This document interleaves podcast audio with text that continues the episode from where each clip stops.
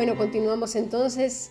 ¿Qué le parece, pastor, si leemos Apocalipsis 2, 14 otra vez? Vamos a hacerlo. Dice, pero tengo unas pocas cosas contra ti, que tienes ahí a los que retienen la doctrina de Balaam, que enseñaba a Balak a poner tropiezo ante los hijos de Israel, a comer de cosas sacrificadas a los ídolos y a cometer fornicación.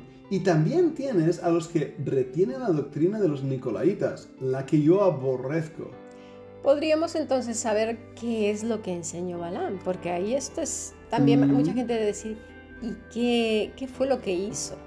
Bueno, Balaam intentó sin éxito prostituir su don profético y maldecir a Israel por el dinero que le ofreció Balak, el rey de Moab. Así que ideó un complot para que las mujeres moabitas sedujeran a los hombres israelitas para que se casaran entre sí, que es lo que estamos viendo ahora con estas prácticas. ¿eh? Se replica totalmente. Y el dinero, fíjate como el dinero, el precio, eh, simonismo, como se conoce ese término, ¿verdad? Se vuelve a replicar. Se vuelve a replicar. Introducen todas estas eh, cosas demoníacas dentro de la iglesia disfrazadas de religiosidad.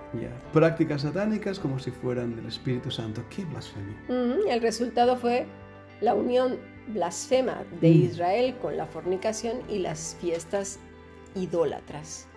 Sí, eh, la historia de Balaam, si quieren leerla, se encuentra ahí en Números capítulo 22 al 25 y animo a los estudiantes que la lean para que vean hasta qué mm. punto llegó de confusión. Entonces, sin duda ahora estamos viviendo en una época en diferentes contextos, pero en cuanto al espíritu que opera, es el mismo, como ya lo hemos dicho, con otros matices, es decir, masterizado. Y las prácticas que acabamos de mencionar son unas pocas, pero están contaminando gran parte de la cristiandad, porque he mencionado solo un puñado. Hay montones que ya las hemos estado viendo en la clase de adoración de siervos, que de verdad no es por nada, pero es, si eres un estudiante serio de las escrituras, te aconsejo que dediques un tiempo a ver estas lecciones. Sí, de verdad que lo hagan. Van a aprender muchísimo y yo creo que sus vidas cristianas van a ser muy tocadas. Sí. Por otra parte están los religiosos de los cuales ya hemos hablado, pero el Señor hace hincapié en ello una vez más. A comer de las cosas sacrificadas, dice, y a los ídolos, digo, sacrificadas a los ídolos y a comer, a cometer fornicación. Vamos a leer qué es lo que nos dice Hechos 15.1. ¿Quiere leerlo, pastor? Mira, entonces algunos que venían de Judea enseñaban a los hermanos, si no os circuncidáis conforme al rito de Moisés, no podéis ser salvos. Como Pablo y Bernabé tuviesen una discusión y contienda no pequeña con ellos, se dispuso que subiesen Pablo y Bernabé a Jerusalén y algunos otros de ellos a los apóstoles y a los ancianos para tratar esta cuestión. Ellos pues, habiendo sido encaminados por la iglesia, pasaron por Fenicia y Samaria, contando la conversión de los gentiles, y causaban gran gozo a todos los hermanos. Y llegados a Jerusalén fueron recibidos por la iglesia y los apóstoles y los ancianos, y refirieron todas las cosas que Dios había hecho con ellos. Pero algunos de la secta de los fariseos, y marco esas palabras, que habían creído, se levantaron diciendo, es necesario circuncidarlos y mandarles que guarden la ley de Moisés. Mm. Bueno, observemos bien que Lucas describe claramente a los fariseos como secta. Eso es. Mm. Y estaban ahí infiltrados. ¿eh? Supuestamente habían creído, pero realmente lo que estaban haciendo era opresión. Su religiosidad no se les llama ya el pueblo de Dios ya se les llama secta. Totalmente. ¿eh? Y recuerda que el mismo Señor les dijo que ponían cargas que ellos mismos no podían llevar.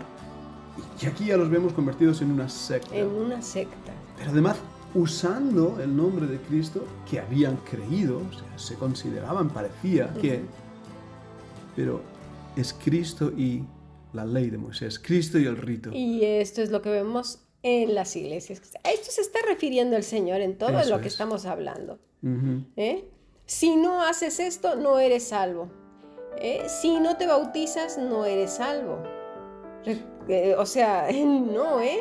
Pero imagínate hasta que llega, hasta dónde llega ese punto. Nuestra espiritualidad y salvación es calibrada por ciertos actos que la Biblia misma dice que no por ellos seremos salvos. El bautismo ¿Cuándo se bautizó el ladrón en la cruz? Mm. Nunca, a no ser que estuviera llevando, lloviendo y sería por aspersión.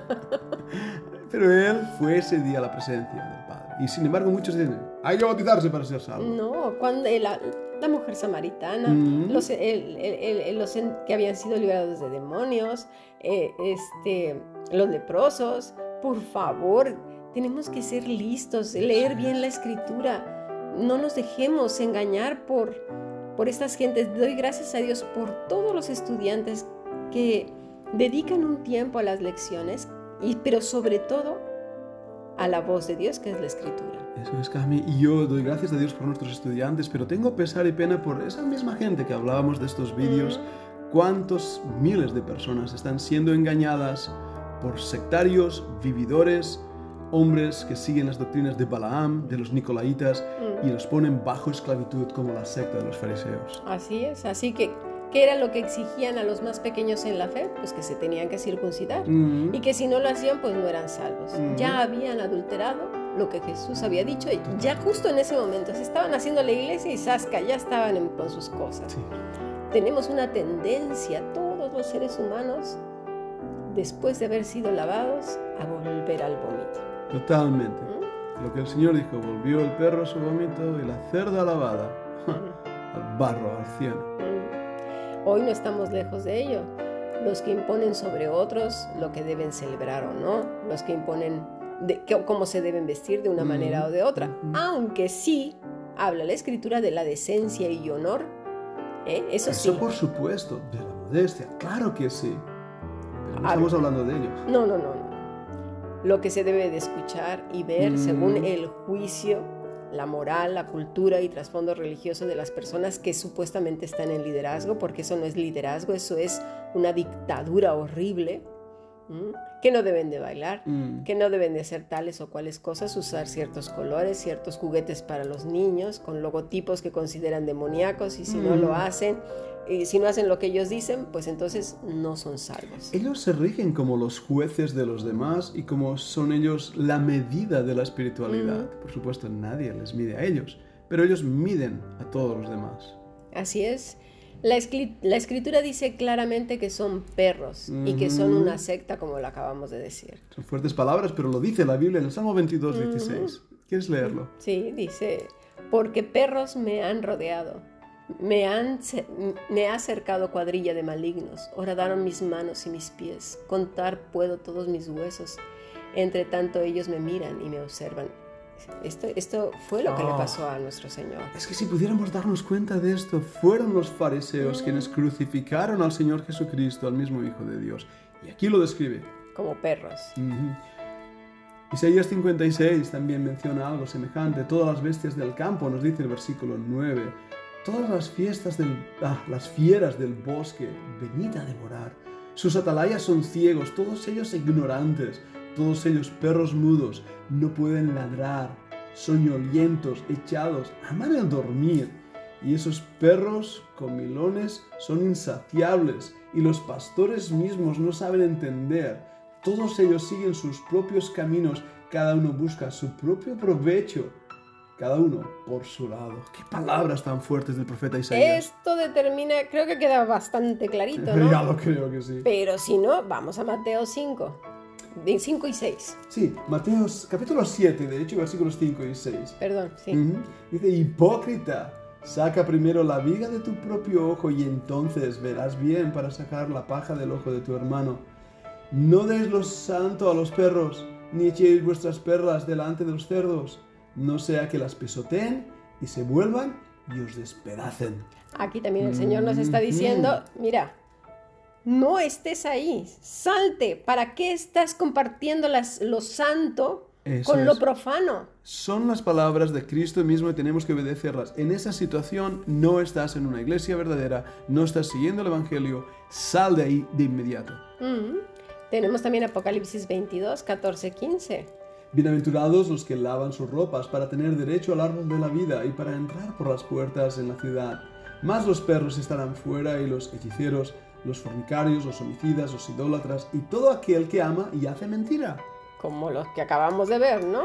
Eso es. Esto quiere decir ahora, ya con tratar lo de los perros, que te- tenemos que tratar a los demás como perros o No, insultarlos, no, por supuesto que no.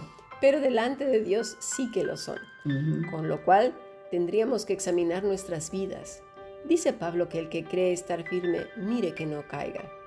No por estar mirando a los demás, vaya a ser que nosotros estemos peor, ¿eh? cierto eso. Ya Vamos a ver ahora un pasaje muy interesante, muy relacionado con la bendición del Señor al final, si se arrepienten, si nos arrepentimos los que estamos tolerando en cierta manera gente que ya sabemos de antemano que su corazón no está en consonancia con el Señor y que creen y practican otras cosas que corrompen y adulteran la palabra. ¿Verdad? Vamos a leer tercera de Juan desde el versículo 1 al 3. ¿Le parece, pastor? Vamos a hacerlo.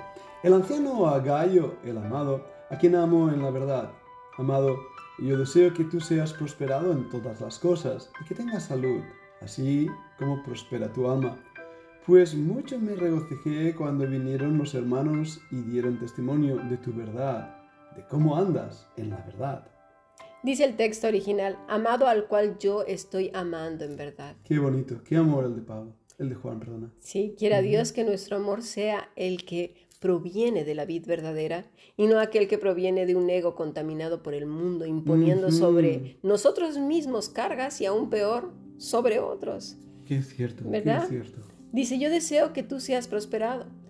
Muchos con un corazón completamente terreno usan este versículo como un hechizo mágico para que pronto venga la prosperidad. Ah, Pero lo que dice el te- texto es lo siguiente, eudó, ujú. provechoso, útil al Señor. Eso es la clave. Mm, Entonces ahora podemos decir, amado, yo deseo que tú seas útil al Señor en todas las cosas. ¿Cómo cambia ahora? Mm.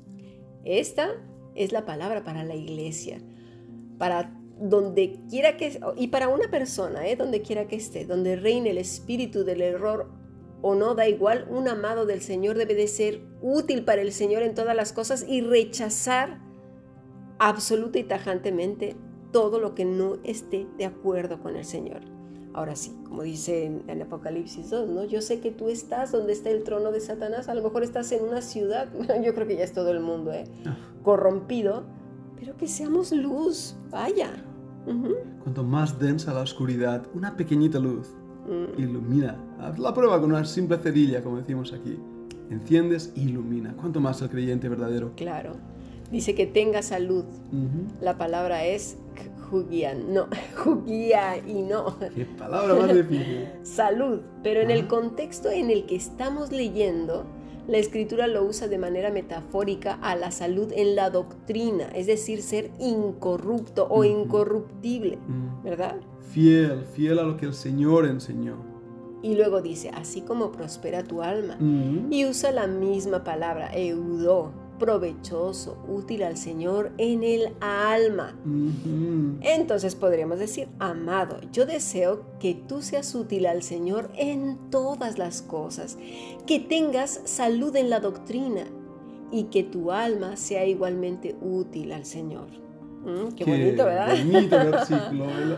Juan, el amado Juan, él habla al corazón directamente. Así es, y Mm. dice en el verso 3, pues mucho me regocijé cuando vinieron los hermanos y dieron testimonio de tu verdad, de cómo andas en la verdad.